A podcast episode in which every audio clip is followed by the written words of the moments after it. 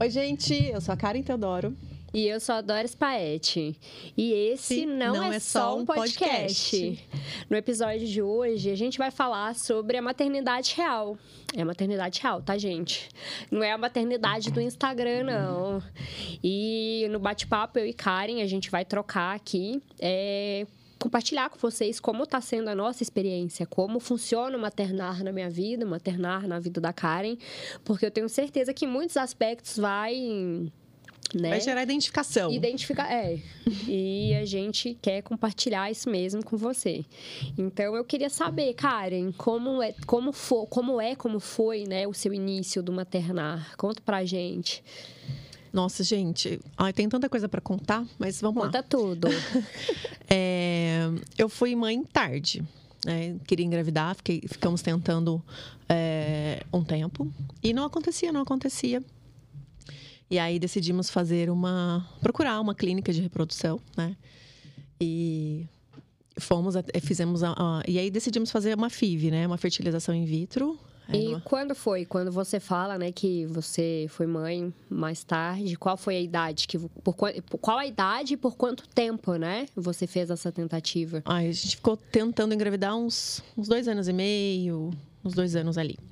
É, e não rolava, e não rolava. E a idade, a idade passando e aquele chamado batendo aqui dentro. É, como a gente sabe que quando vem, né, o chamado de mãe, vem mesmo. E aí em 2017 a gente deci- decidiu fazer a FIV, né, fertilização. Procuramos uma clínica de reprodução em Campinas, é, que a gente morava em Vinhedo na época. E aí fizemos o, todo o processo. É, é, e aí a minha, a minha primeira tentativa resultou numa gravidez ectópica. Eu nem sabia o que era isso na época, era uma gravidez tubária, né? E eu não sabia os riscos, como, era, como é grave isso, corria risco de, de morte. Enfim, e foi muito traumático, assim, foi muito doloroso. É, eu me lembro que eu estava fazendo uma caminhada na represa, lá onde eu morava, lá em Vinhedo. E a minha médica me ligou, ela falou: O que, é que você está fazendo? Que eu estava ofegante caminhando. Ela falou: Eu falei, estou fazendo uma caminhada. Ela, você é louca, você não pode, você está correndo risco de morte. Eu nem não tinha real noção da situação. Enfim, aí tirei uma trompa às pressas. E, e fiquei muito, muito, muito triste, assim, muito frustrada, muito. doeu muito, né? Naquela época, e, e a- até a própria conduta da médica foi, assim, não foi tão acolhedora, né? Eu lembro que cheguei na sala dela no pós, na pós-cirurgia, e ela, ai, vamos juntar os caquinhos de Karen. Ela, Meu Deus. Aí, na porta da sala, aí entramos para a sala, ela já falou: vamos marcar a próxima? Eu falei: não, não vou marcar a próxima. É, não vou, não, não quero, não sou aquela pessoa que vai fazer várias tentativas. É, acho que eu estava tão, tão machucada na época que eu precisei dar uma pausa, né? Organizar as ideias. E aí, vivi o meu luto, porque é um luto mesmo. Sim. É, e entreguei para Deus, questionei Deus, porque eu, porque eu, porque comigo, eu só É. queria ser mãe. E vivi aquilo ali, entreguei. E falei, Deus, até o momento que eu entreguei de fato, sabe? O é, entrego, confio, aceito e agradeço. Era o que eu pratiquei na época. É, e entreguei. Falei, Deus, se eu tiver que ser mãe, você quem vai dizer. Se eu não tiver que ser mãe, eu vou encontrar, me encontrar e, e- e me doar é, em, em todos em outros papéis. Eu tenho três afilhados, então eu pensei É. assim, eu tenho, nossa, dá para fazer um quarto aqui para os três na minha casa. Enfim, vamos viajar, vamos, é, vamos viver a nossa vida, né, com o melhor que a gente tem. E aí entregamos. É, a, mi- a história é um pouquinho longa, tá, gente? Mas vai- ela vai ter um Mas final. vale a pena. A gente precisa. E aí saber. entreguei, né? E aí se passaram seis meses e aí nós fizemos uma viagem para Chapada dos Veadeiros. Foi uma viagem assim muito é, de desconexão do mundo e conexão Sim. com a natureza, com espiritualidade, com nós mesmos. E nessa viagem eu engravidei, naturalmente. É. É, eu lembro que foi em janeiro, a gente vol- volta, voltando, voltando de férias, né? Já estava diferente, me sentindo diferente, e o Igor me notando diferente. e aí eu fiz o teste e grávida. Mas passou pela sua cabeça que você estava grávida quando você voltou, apesar de ter já tido essas diferenças assim, você imaginou? Como Imaginei, foi? mas sabe, é, sabe Ah. quando no fundo você não, eu não queria me machucar de novo? Sei. Eu não queria criar expectativas Sei irreais e, e eu falei, ah, não, deixa, não sei. Tanto que quando eu fiz o, o teste de farmácia, eu não quis olhar. Falei, eu não vou olhar, o Igor que olhou para ver o resultado. Sim. E, mas aí foi. Tudo fluiu muito bem, assim. É, tive, tive uma gravidez super tranquila, super saudável, com 38 anos, a minha primeira gravidez. E aí a Maia nasceu. É, muito saudável. Amém. É, Linda. linda, saudável, e sim, correu tudo muito bem. E aí, é, quando ela estava perto de completar um ano, engravidei de novo. Naturalmente, tá, gente? Com uma trompa. com. Uma trompa, É. 39 anos, isso?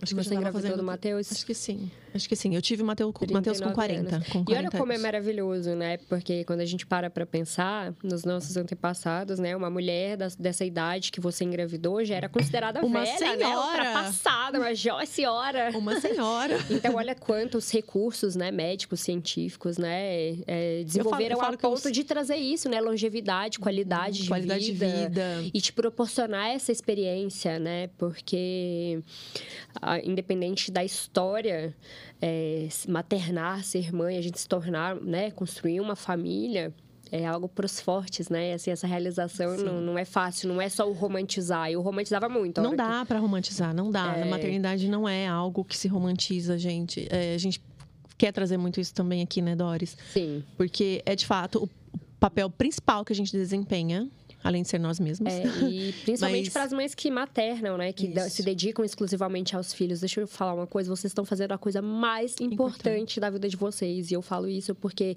eu achava que não. Eu achava que dentre todos os papéis que eu assumia, eu teria que dar conta de todos, inclusive trabalhar. E a confesso que a maternidade na minha vida não era a prioridade, né? Eu vou contar um pouco da história, mas. Poxa, hoje eu vejo o quanto isso é lindo, né? Há tempo da gente recalcular a rota e a gente compreender o que a gente veio fazer aqui, o que a gente precisa fazer e o quanto é maravilhoso ser mulher. Que, Sim, gestar, né? criar uma vida. Gestar. É, quando eu paro pra pensar, eu tô grávida, tá, gente? De novo. Ah, é, é. A gente falou isso no primeiro episódio. É, mas né, vamos, vamos repetir pra quem, pra quem chegou agora. E. Ah, eu vou terminar de contar rapidão. aí a É, isso, é. continua. Desculpa, gente. eu- E aí engravidei do Matheus, gente, com perto dos 40, né? E aí outra gestação super saudável, tranquila, parto normal, partaço. Parto normal, natural. gente. É, da Maia eu tentei normal, mas não consegui, foi cesárea e tá tudo bem. Entreguei, aceitei o, o que as condições lá me, me, me apresentaram na hora. E o Matheus veio de parto normal, saudável, perfeito. E, e eu parei dois anos é, e meio da minha vida, assim, de trabalho, né? Não parei dois anos e meio da minha vida. Parei dois anos e meio de trabalho para me dedicar De um dos seus papéis. é, de um né? dos meus papéis. Pra focar. E pra me dedicar a eles mesmo. É, é difícil pra caramba. É, acho que a gente também espera um reconhecimento que muitas vezes não vem. É, é uma. É uma jornada exaustiva que nos tira da zona de conforto diariamente. O tempo todo. A privação de sono, de liberdade, de tantas outras coisas assim. E, e assim, quando nasce um filho, nasce uma mãe e, e a gente morre, aquela mulher que existia até então, ela não, não, passa- ela não vai existir mais. É ela vai se clichê, transformar. é uma frase clichê, mas que faz total sentido. Ah, nasce um filho, nasce uma mãe, Exato. nasce um Nasce um pai, coque. nasce uma família, nasce um coque, o tênis e chinelo. Roupas confortáveis. Isso aí. Mas os aí, saltos das chutes, da areia, o pipitus. Tchau! eu ainda não entrei na vibe dos crocs, nem vou, tá? Nem vou. Mas o salto já não tenho mais nenhum. Ai, gente, é tão bonitinho, Crocs. É, e aí, só pra finalizar, Doris, aí a gente, eu vou querer que você conte a sua história, Sim. tá? Mas eu quero terminar, tu, porque aí- ainda tem o terceiro, E gente. aí tem o terceiro, gente. E aí a gente, é, vivendo essa maternidade, tudo, errando e acertando todos os dias. Acertando. Tentando é, ser, ser o meu melhor. Eu sempre, quando eu peço a Deus, nas minhas conversas com Ele, eu falo, me capacita, Deus, para eu ser a melhor mãe que eu puder. A, a melhor mãe para os meus filhos, a mãe que eles merecem.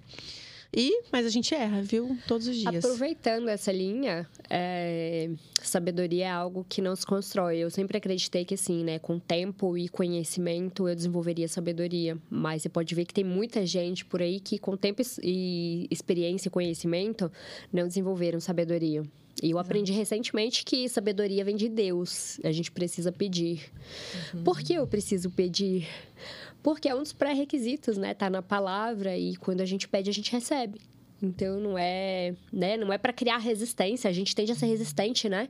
Como querer. ser humano, a gente tem que querer. Tudo na vida é um querer. Querer a gente, como mãe, né? A gente se desenvolve, eu me desenvolvo todo santo dia, né? É desafiador todo dia, mas é maravilhoso todos os dias também, Uhum. né? E é uma benção. É, eu agradeço, sou muito grata a Deus pela oportunidade.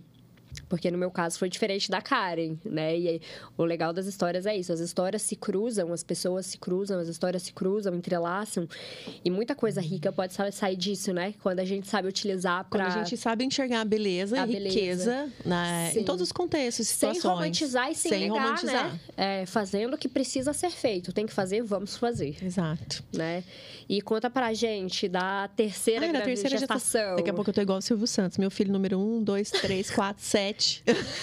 Não, vai. Família Mormon.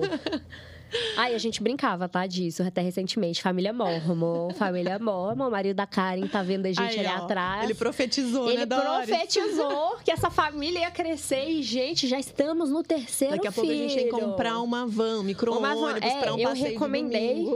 Eu recomendei uma van escolar, porque aí aproveita já leva meus filhos pra passear também, né? Porque a gente, a gente vai junto e tamo Isso aí. junto, né? Não só na parte boa, em tudo. É, então esse ano, né, quando a gente pensa, tinha outros planos, é, e num momento assim complicado na nossa vida, né? Minha mãe tinha falecido há pouco tempo, a gente passando por outras situações que, né, desafi- desafios, Ah. é, que né, a gente isso, isso a gente deixa em casa. Sim. Mas assim, aí Deus nos surpreender, nos me surpreendeu com a terceira gestação. É, Bênção de Deus. que é uma benção aí, assim, e é um milagre, porque aos 43 anos, com uma trompa só, Uma trompa só, gente. Uma trompa, 43 anos. e a chance de engravidar é de 2%. a- 2%. 2% a- gente. após os 42, Meu né? Deus. Então, É- é- era Deus. é Deus mesmo. Então, assim, é, agradeci, me situei daquilo, porque foi uma grande surpresa, né? Não foi planejado, mas é muito bem-vindo, meu Ai, filho, só mais um Davi. detalhe. Além de ser madrinha, eu tava no dia que ela descobriu que estava Sim. grávida. Eu levei ela na farmácia para comprar o segundo teste. comprar o teste. O, o primeiro, o segundo, porque a gente tem que testar e atestar, Ter né? certeza, né? Tem que Tá checar o teste. Pelo amor. Todas as minhas gravidezes, né? Foram É. assim.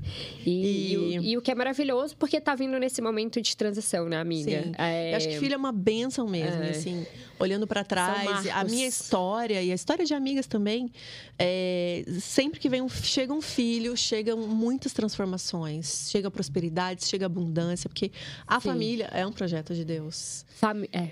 Então, assim, é, é uma grande benção, é uma grande É. benção gerar uma vida a partir do, do- de uma pequena, minúscula célula invisível aos olhos. Sim. A gente gerar todos os ossinhos, todos os órgãos, tudo, tudo. Maravilhoso. É muito maravilhoso, é um grande milagre, é maravilhoso ser portal né, da vida aqui para esse planeta. Então, é, por mais que as dificuldades existam e muito, a gente precisa falar delas e nós vamos falar delas, mas é, é muito maravilhoso, né? Maravilhoso demais. E agora conta a sua história com o Benjamin Ceci. Diferente da Karen, é, porque a- vale lembrar, né? Você não falou, a Karen tá junto com o marido dela tem uns 500 anos. Desde o descobrimento do Brasil. Nem tanto, vai. Tipo isso. 16 anos também já, é- já é uma boa trajetória, é uma Então, parceria. É, fala, e é, né, é parceria. Eu falo, casamento é parceria, gente. Construir um casamento, construir uma família, é, só funciona se for na base da parceria. É, isso eu sempre soube, mas o que eu agora eu sei, e a- e ela só vai dar certo ao longo do tempo e render bons frutos quando a gente coloca Deus no meio, né? Quando a gente entrega tudo para Deus. E, E eu, né, e eu penso que é, também é uma decisão, além dessa parceria é, com Deus, do é casal uma ali com Deus, o um tempo tri- todo. ali no, no- Triângulo, no né? triângulo. É. Deus está acima e o casal, homem e a mulher, abaixo, né? Sim, cada um entendendo o seu papel, que é algo novo para mim também, né? Além dessa parceria, é, esqueci o que eu ia falar. Tá tudo bem, a hora que você lembrar, você fala. Eu vou continuar. Além É, dessa parceria, é. é. a decisão, né? De fazer dar certo, assim. Sim. Nós casamos, é, o, o amor, o casamento é uma decisão. Então, decido amar, é, decido, vamos fazer dar certo. é, apesar dos pesares, a gente vai, com- o que vier, a gente vai contornar juntos, a gente vai crescer juntos. E, e é assim que a gente, que os casamentos prosperam, eu penso. Sim. Não existe não é um mar perfeição. de rosa, né? Não, é, não existe existe mar de perfeição. rosas. Cada casal enfrenta os seus problemas, Os- as a- suas os questões. seus desafios. Mas se a gente decidir que vai dar certo, E colocar Deus dá. e não ter. colocar Deus e, e estabelecer a A parceria gente, ali. a gente tá vivendo isso na prática, nós duas, né? Nós, nós duas com as nossas famílias. Então, é, o que eu acho bom quando a gente traz isso daqui é porque a gente tá vivendo isso na nossa pele e tendo os resultados, né? Não é só falar da boca para fora, porque eu sempre falo, até papagaio fala. Então, falar é fácil, né? Então, assim, você como eu, a gente procura muito ser coerente, né? Dentro do que a gente fala e o que a gente faz. É, no meu caso, diferente da Karen e do Igor, que estavam juntos a vida toda, né? Eu conheci meu marido, Neto, e a gente namorou bem pouco tempo, logo a gente se casou, tinha 25, 24 para 25 anos. E depois que eu me casei, gente, a minha, a minha primeira preocupação virou: eu não vou conseguir ser mãe. Mas por que, que eu pensava isso, né? Porque eu escutei a vida toda que eu teria dificuldade para engravidar. Mas quando eu era mais nova, quando a gente é jovem, tipo, Mas não quem você preocupando. De quem você escutava isso? Ah, escutei de médicos, né? Fazia, sempre fiz exames, sempre me cuidei, sempre fiz os, os exames, né? Os altos exames, é, ultrassom. E é, eu sempre fiz o que precisava ser feito, né? Nesse acompanhamento, mas não era o meu foco. Depois que eu me casei, isso se tornou uma ansiedade. Olha, olha a importância da saúde mental, gente. É nos mínimos detalhes. É, muitas das vezes a gente acha, ah, eu sou assim, né? Eu nasci assim, esse é o meu jeito, eu sou intensa. E sim, isso é maravilhoso. Cada um tem a sua identidade, né? É, cada um tem a sua essência, mas a gente também precisa moldar essa. Ah, não é moldar a nossa essência, né? Não é mudar quem a gente é, Mas, mas. tratar caráter. Tratar caráter, tra- refinar, refinar. tratar, desenvolver habilidades e capacidades, porque eu escuto muito ainda por aí pessoas que, poxa, ah, eu nasci assim, eu sou assim, eu não vou mudar. Síndrome de Gabriela. Síndrome de eu nasci Gabriela, assim, é. você sempre assim, e é assim. E a vida não é assim, gente. Sorry. Se ninguém nunca te falou. Mas a vida não é assim. E, é, e na minha busca, né? Eu sempre busquei muito. E, e eu, naquele momento, depois que eu me casei, eu falei, poxa, eu preciso ser mãe. Eu não me sinto preparada para ser mãe, não achava que eu tinha nem a maturidade, nem a. Não tinha nada preparado para isso. Só que olha como é louco isso, porque a ansiedade e o medo tomou conta de mim. Eu comecei a ficar maluca, tipo assim, no sentido de pensar, eu não vou conseguir ser mãe, eu não vou conseguir ser mãe, tá vendo?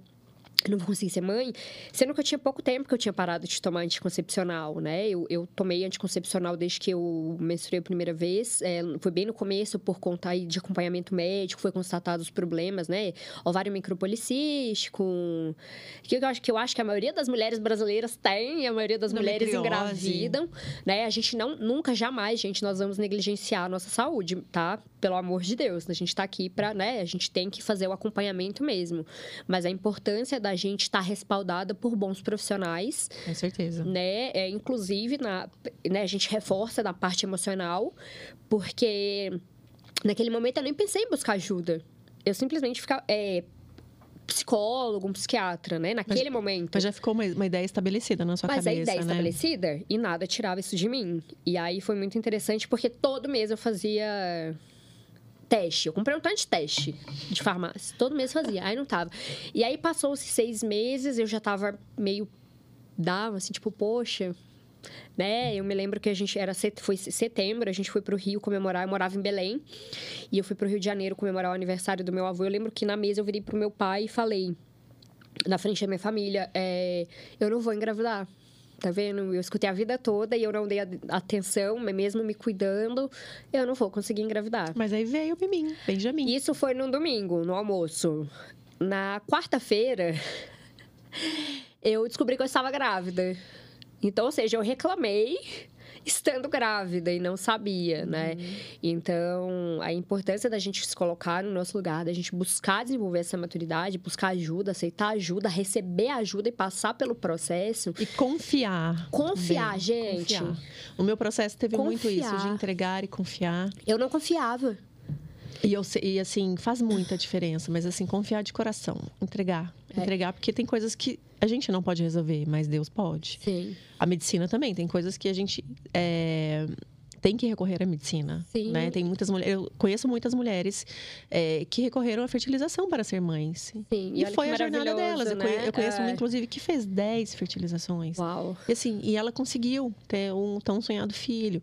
E cada uma tem um caminho. É. Eu, Karen, não iria por esse, porque eu achei o processo muito difícil. Uhum. E, E tá tudo bem, né? E tá tudo bem. E tá tudo, a gente tem que entender os nossos limites, E né? eu entreguei não é confiei. porque alguém conseguiu, alguém perto da Exato. gente conseguiu algo que a gente não conseguiu, aí, ainda não quer dizer que a gente não vai conseguir. E a gente também precisa ter um, um olhar do, no geral, né? Muitas das vezes, quando a gente está passando por um momento difícil, a gente mesmo não consegue nem validar, né? A gente se questiona, a gente duvida da gente, das nossas capacidades.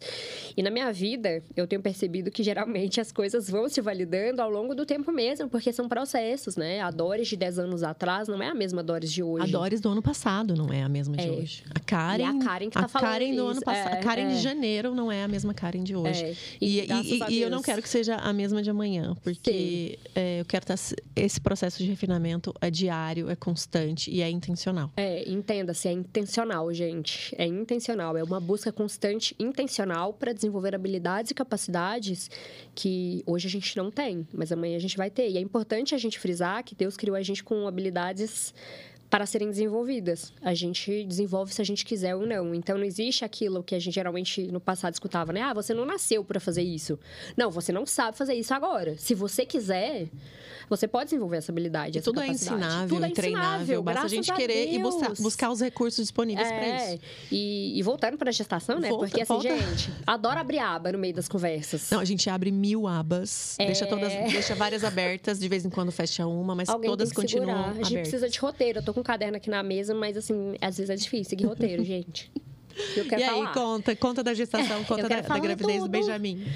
E aí veio, né? Eu engravidei, fiz, fiz todos os cuidados. Aí foi uma gestação muito esperada, muito desejada. Mesmo não me sentindo preparada, era interessante, porque aí vinham umas dúvidas. Gente, como que vai ser? Como é que eu vou ser mãe? Aí, como é que vai ser o rosto do meu filho? E eu ficava. Aí eu ficava pensando, isso me dava, aí me dava ansiedade, porque tudo meu, pela minha intensidade, né, pela minha personalidade, pelo meu perfil, tudo eu coloco energia demais. Então isso Penso. desgasta, gente. Na vida a gente precisa de equilíbrio. Porque a gente, né, em diversos momentos eu assumi esse papel de, ah, eu tenho que mostrar que eu sou forte, né, que eu sou guerreira, que eu dou conta de tudo e eu vou dar conta. E eu batia no peito que eu ia dar conta. E por dentro eu tava, meu Deus, alguém me ajuda, Deus me ajuda, pelo amor de você mesmo. E foi uma gestação onde eu, eu, eu passei por muitas mudanças também, Ai, né? A gente passa por muitas É, e é, É, natural. corporais. É. É, nosso corpo muda, nossa mente muda. é, Tudo, no- nosso né? cérebro ele muda tanto que ele nunca mais volta a ser o É, mesmo. E, e olha que louco, porque aí depois que eu consegui engravidar, eu tava feliz porque eu tinha engravidado, deu meio outro problema, né? Eu falei, será que eu vou dar conta de ser uma boa mãe? Aí eu começava, aí eu fui estudar, eu li livros, eu assistia é, coisa, é, é, vídeos no YouTube, né? Ah, de mas acho- maternidade. Eu acho que toda mãe de primeira viagem busca. Porque a gente não faz curso para ser mãe, né? Não. Mas a gente busca, então, vídeos no YouTube, cursos online, é, Leitura, mentoria, tudo, né? A gente conversa com outras educadora de bebês. É. Educadora de bebês? Acho que é. É, tipo isso, de mãe, né? Para É. Eu lembro que eu aí- fiz até um curso gratuito na internet para regular o sono da Maia. na- na- Ai, eu já tentei Então, assim, a gente, a gente tá aprendendo, né, no É. processo. E aí, conta, Doris. Não, e aí, gente, tava tudo indo bem até então, os exames, né? Só ferritina, que eu sempre tive que fazer reposição, minha ferritina costumava baixar e Aliás, nós duas nos conhecemos tomando ferro tomando na veia. ferro na veia, é, fazendo suplementação de ferritina, né? É, e eu que não gosto de conversar no dia, gente, eu nem queria conversar com ela, foi ela que puxou o assunto, mas depois a gente vai voltar nisso daí. Isso. É, e aí, até então tava tudo certo, até que um dia, eu tava com 33 semanas e dois dias no dia, é, eu comecei a sentir contração. Só que eu não sabia que era contração, porque era a minha primeira gestação. Então eu não fazia noção, não tinha ideia do que que estava acontecendo. Aí eu pesquisei na internet, porque eu também eu tinha acabado de trocar de médica, porque também passei por uma médica num acompanhamento, gente, a importância de ter um médico bom te acompanhando. Eu tinha tido um problema com a, com a médica que estava me atendendo, assim, negligente. A minha, minha médica me negligenciou, né? E aí eu tinha acabado de trocar de médica e eu fiquei com vergonha de mandar mensagem para ela, porque já era à noite. Aí eu falei, ah. Eu, aí eu pesquisei na internet, eu falei assim, contração de Brixton. Tipo, aquelas contrações que vem no final da gestação, né? Que é vem um pouquinho e para, mas que não é o parto, não seria o parto. Então eu falei, gente, é isso. Eu falei, ó, eu sempre fui saudável, me cuidei e tal. Jamais passou pela minha cabeça que meu filho iria nascer antes da hora. Inclusive, eh, eu já estava com as fotos, né, eh, do ensaio de gestante agendada para duas semanas, né, dada daquele dia que Você nem chegou a fazer eu não fiz. a ges- gestante. Por... Ai, ó, dando spoiler. eu comecei a sentir, achei que não era nada. A gente foi, do... ah, jantei, deitei e tava mais espaçado. Na madrugada foi ficando menos espaçado essas contrações. E eu fiquei a madrugada inteira acordada com vergonha. Eu não acordei nem meu marido. Sentindo contração. E achando. Quando deu 5 e meia da manhã, eu falei, acho que tem alguma coisa errada. Aí que eu resolvi acordar meu marido e mandar mensagem pra médica. A médica me respondeu na hora, já me mandou direto pro hospital. É, nisso já avisei a minha mãe. Minha mãe pegou o primeiro voo de Minas, né? Do interior de Minas pra Belém. É, E eu já fui internada, entraram com medicação para poder tentar segurar o parto, porque afinal de contas estava só 33 semanas, né? Para quem não sabe, 33 semanas é em média de 7 a quase 8 meses, né? É, não estava no tempo de maturação, para poder tentar segurar esse parto. Teria ali mais cinco semanas, no mínimo, né? De, de gestação, de desenvolvimento do bebê. É, então eu fui internada, é, mas na, eu fui internada na quarta-feira de manhã. Na quinta-feira de manhã eu fui ao banheiro fazer xixi, o tampão desceu. E aí já foi aquela correria, né? Então, assim, eu não tive tempo de pensar se eu ia ter parto normal ou parto cesárea, até porque eu achei que eu não ia ter. que eu não era forte o suficiente para ter parto normal, mas eu não tive tempo, né? E, e lá na hora a gente foi para a sala de parto e. Eu lembro que foi assim, foi uma experiência bem traumática, né, gente? Porque foi tudo muito rápido, né, gente? Eu não tive tempo de processar tudo isso, assim. E eu ficava assustada e foi difícil. O Benjamin estava muito para cima. Eu não sei os termos técnicos, mas ele estava muito para cima, sabe? Eu lembro que a anestesista ela me apertava aqui assim, ó. Eu fiquei sentindo dor uma semana depois, assim, para ele sair. Ele saiu roxinho, mole, assim. Aí vi aquele tanto de médico, aquela correria e eu sem entender nada. E aí eu queria estar feliz, porque, né, eu imaginava que ia fazer aquela foto com o meu filho do lado da minha cabeça. E eu chorando, só que eu tava chorando de tristeza porque eu não sabia o que estava acontecendo. Eu só via de longe o meu filho roxo, os médicos tudo correndo e pedindo as coisas, e aquele. Ai, um barulho lá dos, dos equipamentos que me traumatizou. E de repente saíram com ele já na incubadora. Então, o contato que eu tive com meu filho foi assim: eu lembro que eu enfiei a mão na, na incubadora e passei a mãozinha na bochecha. E ele saiu. E naquele dia eu não vi ele mais. Eles me deixaram ver ele só no dia seguinte. E aí, então, ele nasceu com 2,1 kg e 100 gramas. 43 centímetros, se eu não me engano. É... Na UTI, como ele ainda não estava preparado para dar peito, ele ficou quatro dias sem se alimentar. Então, de 2,100 ele foi para 1,700. Então, assim, foram os 18 dias mais longos da minha vida. eu ia para UTI, para o hospital às 5 horas da manhã, saí de mão vazia do hospital, sem filho. Fui para casa, porque eu recebi alta. E eu ia às 5 horas da manhã para o hospital e ficava até às 10 da noite na UTI, sempre na expectativa para ganhar peso, porque aí vai fazendo vários exames para constatar como está a saúde da criança, né? É, nesse meio tempo teve uma criança que falou, um bebê que faleceu. Então, assim, minha cabeça ficou. Eu falo que é Deus. Muito difícil, né? É engraçado porque eu nunca me vi como forte, eu não me via como forte, eu não me via como capaz, né? A gente ainda vai falar sobre essas coisas também, né? Mas é, eu nem pensava, eu só falei assim: o meu filho tem que sair daqui. E ele vai sair daqui. E ele saiu com quanto tempo? E aí eu me lembro que ele precisava. Cada hospital tem uma regra diferente. Lá na época era 2 quilos. Se não tivesse, né, os exames estivessem ok, a criança atingisse os 2 quilos, eles liberavam. E aí eu me lembro que no último dia eu pedi pra enfermeira, pelo amor de Deus, deixa o meu filho sair, pesa esse menino com, com, com fralda. Porque eles tiram tudo para poder. Que, tudo não, porque ficou de fralda na incubadora, né? Peladinho, com os acessos e tal. É, eu pedi para ela, pesa esse menino de fralda, por favor. Por favor, por favor, por favor. E aí ela pesou. E aí deu os dois quilos. Aí ele recebeu alta naquele dia. E aí, mas saiu assim, ó, se ele perder peso, ele volta pra UTI.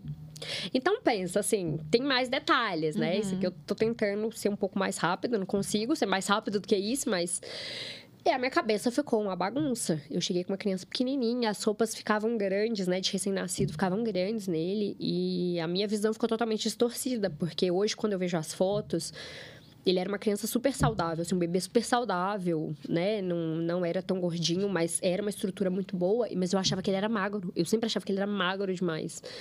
E com medo de que ele voltasse pra UTI. né? Então eu falei assim, gente, por que, que a gente tem filho? Ninguém me contou que ia ser assim, porque eu sofria. Com certeza. Que, né? O que, que eu pensava? O que, que eu posso fazer? E, e eu imagino, Doris, que você se sentia assim impotente, né? Porque Impotente. Querendo, querendo fazer o seu melhor ali pro seu filho, mas E, e sempre poder fazer muita coisa além de estar lá perto, dar meu amor, sempre que, que eles deixavam pegar, alimentar, né? alimentar, Nutrir. fazia ordenha, né, para deixar leite é, lá na, na, na enfermaria, porque aí eles davam também, porque não era toda hora que eu podia ficar dentro da UTI. Então foi um processo, foi um processo muito doloroso, muito tanto é que eu falei, assim, eu não quero mais ter filho. E aí logo veio a Cecília. Porque eu, eu tô sofrendo. E assim, e não era porque eu estou sofrendo, eu não quero ter filho. Não, é porque era maravilhoso, era uma vida, era uma dádiva de Deus ali. Mas eu falei, gente, como que eu lido com isso? Porque eu não vou conseguir proteger os meus filhos de tudo o tempo todo. Eu posso fazer a minha parte, principalmente pedir a Deus, mas nem, né? A gente não consegue, né? Os nossos pais não conseguiram proteger a gente de tudo. Então, isso também me deu um tilt, sabe?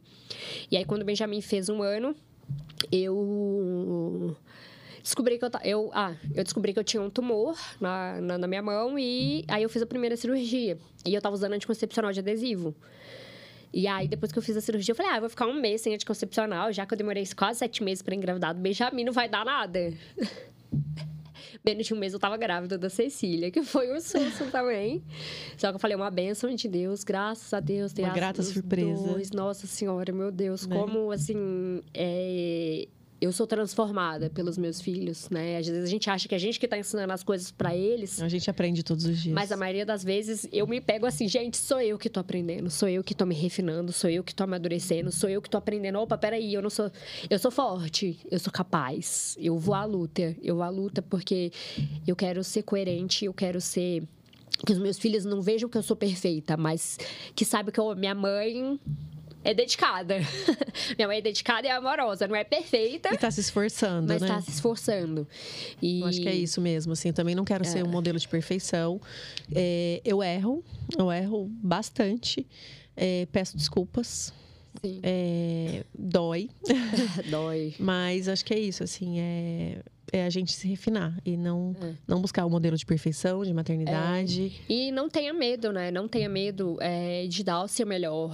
E entender que é o seu, o seu melhor, ele inclui limitações também. E que tá tudo bem. É óbvio que a gente nunca vai se conformar, né? A gente não deve se conformar com as coisas da vida. A gente deve se transformar, se aperfeiçoar e se desenvolver com todas essas oportunidades. Porque, no final das contas, tudo são oportunidades, né? O sofrimento, as coisas boas na vida são oportunidades de de Crescimento, refinamento. É. E pra você, Doris, o que, que é o, o- onde pega ali a maternidade? O que, que é o mais desafiador? Para mim é o meu refinar mesmo, né? O equilíbrio. Para mim sempre vai ser o equilíbrio de qual é o meio termo, qual é o meio caminho, né, para eu não ir para extremos, né, de conseguir passar os valores fortes que eu adquiri ao longo da vida. É, mesmo tendo uma família que sempre esteve ao meu lado, me apoiando e me chamando, me puxando a rédea, eu ousei, eu fui muito ousada de uma forma não positiva, né? E então, eu não quero que os meus filhos passem por coisas que eu passei. Então, a, meu- a minha vitória reside no conseguir educar os meus filhos para o mundo. Filhos equilibrados, cidadãos do bem, pessoas Uhum. Cidadãos que, bem. que se importam consigo mesmo, mas não no sentido de egoísmo nem prepotência, mas que, cuidam dos outros Que não também. pensem só é, que, o, que o mundo é, gira em torno do umbigo deles, É. né? Mas que a gente tem sim um papel como indivíduo e um papel social aqui. A gente tem que fazer a diferença no nosso A meio. gente tem, todos nós, todo, todo Né? mundo aqui, todos nós temos a nossa responsabilidade social. Por mais que não se fala tanto, principalmente no Brasil, né, no nosso país, Eu acho que é algo que a gente precisa começar a trazer mais à tona para uma sociedade melhor e mais eficiente. E isso começa dentro de Dentro casa, de casa. é, de, de pequeno, assim. É a gente é, dando ali autonomia para eles, de acordo com o que cada idade né, comporta. é, e dando responsabilidades mesmo, assim. Arruma sua caminha, guarda, caminho, guarda né? seus brinquedos, é no respeita as pessoas, É. é, agradece. Nossa, isso, isso é diário, né? Assim, a gente tá sempre, tem que estar sempre atenta é, para estar educando e trilhando os nossos filhos nesse caminho. E aprendendo na jornada, né? Não é Uhum. falar para eles façam o que eu falo e não o que eu faço. Não, é a gente tem a responsabilidade de se aperfeiçoar e junto com eles melhorar. É, e não Então, são é- palavras que, não são que- palavras, que é. ensinam, mas o exemplo, é quem Exemplo, inspira arrasta. e arrasta. É.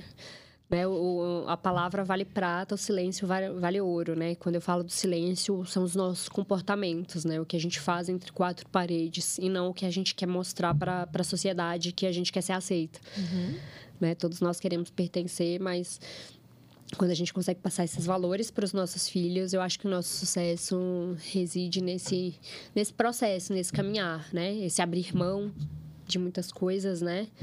É, que a gente às vezes quer fazer pra gente, que vai ser bom para eles no futuro, mas que agora não tanto. Então é ponderar, buscar essa ponderação, entendendo que vai ter momentos que vão ter excessos e tá tudo bem, desde que a gente esteja no processo da dessa busca, né?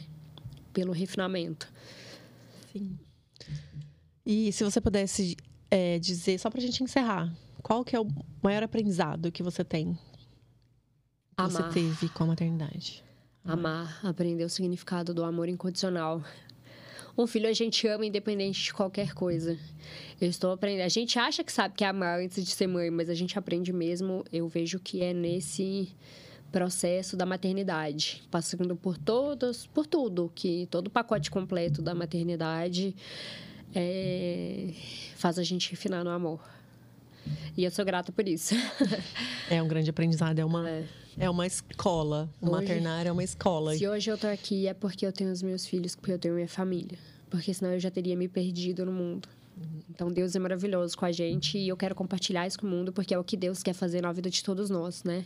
Nos proporcionar família, valores, né? Mas a gente fazendo sempre, sempre a nossa parte, né? Não, não jogando a responsabilidade em cima de Deus ou de qualquer outra pessoa. Sim, e os filhos são nossa continuidade aqui, né? Então, que eles sejam Sim. uma, uma pequena Nosso legado. versão, assim, nosso legado aqui é, melhorada, né? Amém. E para mim o principal desafio, não, o principal aprendizado, Sim. porque os desafios são tantos, mas vamos falar do aprendizado porque a gente, Sim, a gente já é, encerra, né? isso. É, mas é isso, assim, é, é que a gente está todo dia refinando e os detalhes importam na criação dos filhos, assim, em tudo, é, o que eles assistem, o que a gente fala para eles, palavras de afirmação, palavras de incentivo, é, tudo o que eles, que, que a gente prioriza ali para nosso, os nossos filhos, né? O, o, que- o que comer, o, o que estar expostos a quê? Assim, o, até, até os desenhos influenciam as músicas, então As acho que assim, músicas. é, acho que o moldar de um ser humano começa desde quando ele é uma pequena célula ali, né? Um, um, serzinho muito pequenininho. E acho que o nosso, papa- nosso, nosso principal aprendiza- aprendizado é que a gente deve ser muito intencional, é, intencional, Intencional, em tudo. é. Não ser displicente, né? Porque o que eu, eu percebo, até porque é uma questão cultural, é, principalmente relacionada à música, né? Sim. A conteúdo que a gente consome, seja nas redes sociais ou na televisão, é, independente do meio, a gente precisa ter muita responsabilidade, porque até pouco tempo atrás eu achava que, as, que não tinha tanta Que são- que- influência, que, é- sabe? que várias coisas são inofensivas, né? Uma É. música, um desenho. E, enfim, gente, tudo influencia. tudo influencia. tudo frequência influencia, a tudo é melodia, as energia, letras. Por mais é. que é, os pequenos não entendam é, o que significa Mas significado de está algumas sendo palavras. internalizado nas células Nas dele. células. Gente, o nosso maior órgão receptor é a pele, né? Temos aí todos os cinco sentidos e a gente absorve tudo, muitas das coisas de forma inconsciente. A gente vai trazer médico para poder explicar isso de uma forma mais Embasada, é, né? embasada, né? Científica. É, porque a gente não está falando da boca para fora, Uhum. mas tudo interfere. Então, por isso que a nossa responsabilidade é grande no sentido de ser intencional nas nossas escolhas, do que a gente consome para colocar dentro do nosso corpo e para colocar à nossa volta. É isso. E é isso. Queria muito saber de vocês. Contem pra gente qual é o. As mamães aí que nos acompanham, qual o maior aprendizado que vocês tiveram, estão tendo com a maternidade. maternidade. Vamos trocar. Acompanha a gente lá no Instagram, No no YouTube, YouTube e no Spotify. Spotify. A gente já deu um branco aqui. Não é só um podcast. Não é só um podcast, fiquem ligadas, conversem com a gente, compartilhem, porque assim a gente consegue gerar mais conteúdo direcionado Exato. de- é, conteúdo produtivo que vai fazer diferença e que possa aí alcançar o maior número de mulheres, né? É, vamos ficar juntas, vamos conversar, vamos trocar. E até a próxima, a gente né? cresce juntas. Até a próxima. Até, o próximo episódio. Tchau. Tchau.